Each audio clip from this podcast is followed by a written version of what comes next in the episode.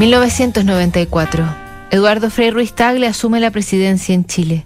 El mundo de la música goza con el lanzamiento de Park Life de Blair, el debut discográfico de Oasis con Definitely Maybe. Jeff Buckley presenta su primer y único disco en vida, el alucinante Grace. Todos impactan o sufren por la muerte de Kurt Cobain. En México también hay impacto y dolor ha arremetido oficialmente el Ejército Zapatista de Liberación Nacional con el subcomandante Marcos a la cabeza, quien dice perseguir democracia, libertad, tierra, paz y justicia para los indígenas y ha lanzado una ofensiva para tomar siete cabeceras municipales en el sur de México, en Chiapas. El portavoz es famoso por su manejo de los medios masivos de comunicación y también por sus habilidades literarias. Un poco para presumir y otro poco para extender su red de apoyo, le escribe a una de las plumas más queridas y divinas y alucinantes de México, Elena Poniatowska, bendecida como ninguna con su gracia para hablar y talento para escribir, y de aguerrido y revolucionario corazón. El subcomandante Marcos le escribe. Reciba vuestra beldad múltiples y espectaculares reverencias, que acallen las fanfarrias su incómodo saludo. Dejad que mi equino rocinante acerque su torpe paso hasta el pie de la ventana vuestra, que mi intrépido atrevimiento se llegue hasta vuestro balcón y que pueda yo, con la incómoda amenaza de despeñarme hasta el suelo, ¿En qué piso vive vuestra excelencia?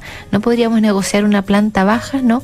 Y una piscina a distancia prudente, un amable cojín de suaves plumas, un catre siquiera?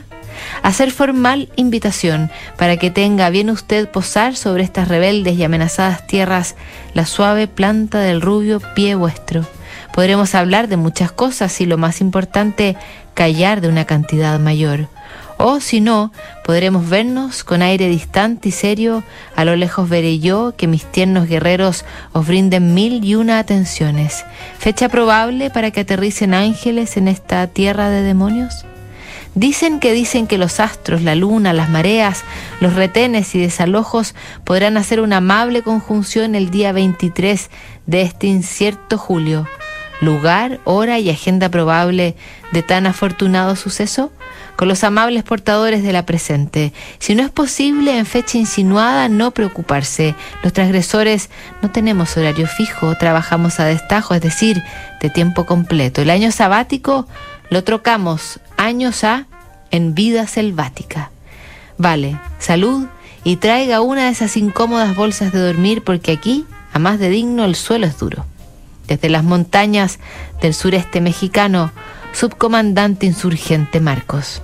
Se verían, se entrevistarían, se apoyarían mutuamente. La Poniatowska, a diferencia del subcomandante que se ha cambiado varias veces el nombre desde entonces y poco más, seguiría escribiendo, reinventándose y manteniéndose vigente incluso a los 90 años que cumplió hace algunas semanas atrás.